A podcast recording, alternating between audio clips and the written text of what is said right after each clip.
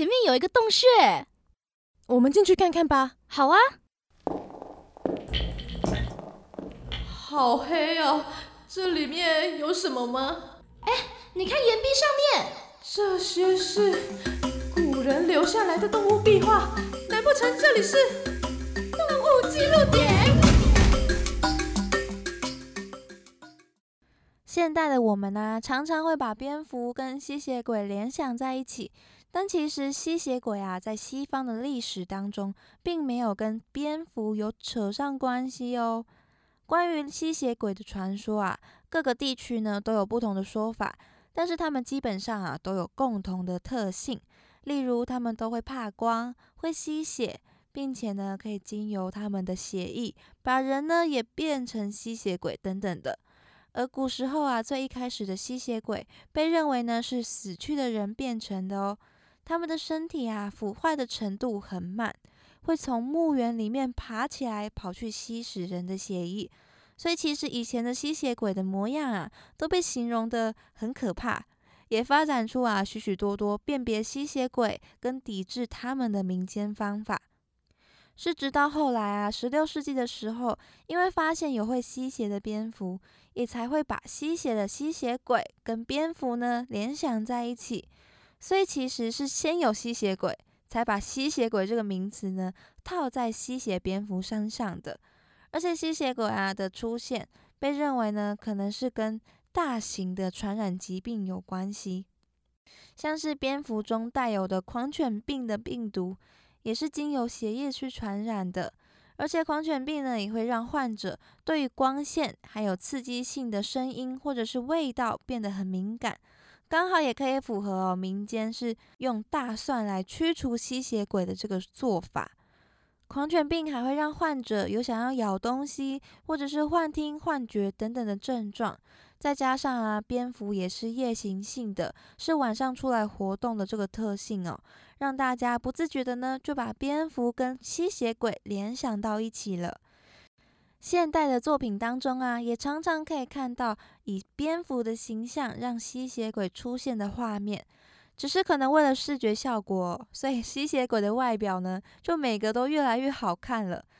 每个吸血鬼也几乎啊都有几个超能力可以使用。渐渐的啊，吸血鬼就成为了不被大家害怕，反而还拥有粉丝的存在了。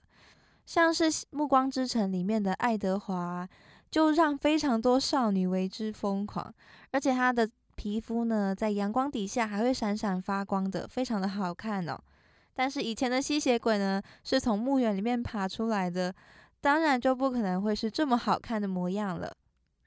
而我觉得呢，现代的人呢，对于吸血鬼有一种崇拜的心态，反而不是对他们这么害怕。大概率上呢，是因为大家呢都觉得吸血鬼是传说中的鬼怪，所以就不太会去害怕它。他们是不相信它的存在的，反而呢还对吸血鬼进行了充分的想象，让它变得越来越受到欢迎哦。而古时候啊，是因为对未知还有想象的恐惧，所以呢，才诞生出了吸血鬼这样恐怖的存在。而现在反而变成了一个被大家幻想的存在了。难怪有很多电影啊，或是小说描写到一些鬼怪出现在现代人面前的时候啊，现代人的第一个反应通常都是觉得你在开玩笑吗？要不然就是觉得哇，你这个装扮真不错。通常都会。不会把对方当做是一个真正的鬼怪去看待哦，因为他们其实是不相信鬼怪的存在的。所以，如果真正的鬼怪出现在普通人面前，然后他们不相信的话，他们心影心理阴影面积应该还蛮大的，觉得受伤。我居然不被相信了。不管吸血鬼到底是不是真的存在的。经过前面的解释呢，我们就知道了吸血鬼跟蝙蝠呢的联合其实是一场误会，而且我们前面也有说到啊，吸血蝙蝠并不会把人类当做食物，所以对蝙蝠大家也就不要这么害怕了吧。虽然在西方啊，蝙蝠大多都是不祥黑暗的存在，但是到了东方又不一样喽，东方最喜欢的就是谐音梗了。所以，我们我觉得呢，蝙蝠的这个名字啊，就大大的改变了蝙蝠在东方的形象。在东方啊，蝙蝠是当做幸福的象征，取了蝙蝠的福跟幸福的这个福字的谐音啊。如果蝙蝠飞进家里面呢，就有进福的寓意在，希望幸福呢会像蝙蝠那样自天而降。其他还有很多很多的，比如说一只蝙蝠啊从眼前飞过去，那就是福在眼前。蝙蝠如果跟马组合起来呢，就叫做马上得福。而器物上面呢，如果有一圈红色的蝙蝠纹路哦，也叫做鸿福齐天。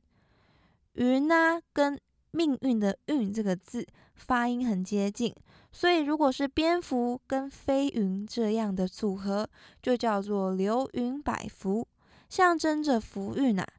而它的图案呢，就会用连续的云的纹路呢，来代表连绵不绝的运气。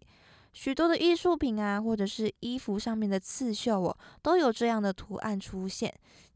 其他啊，像是器物上面的图案啊，房屋上的雕刻啊，或者是绘画等等的，也常常会出现蝙蝠的图案哦，因为它就是一个吉祥的象征。而中国神话中啊，镇宅驱魔的神明驱魔真君钟馗，他旁边呢也就跟着一只小蝙蝠。帮忙钟馗在晚上探路、侦查妖魔鬼怪，而常常啊就可以看到蝙蝠停在钟馗拿着的扇子上面，那个呢就有纳福的意思哦。所以呀，虽然蝙蝠在西方是一个不祥的象征，但是它在东方呢是非常受到欢迎的哦，是有着吉祥的意思在的。那么以上呢就是西方跟东方对于蝙蝠的不同看法，还有象征意义啦。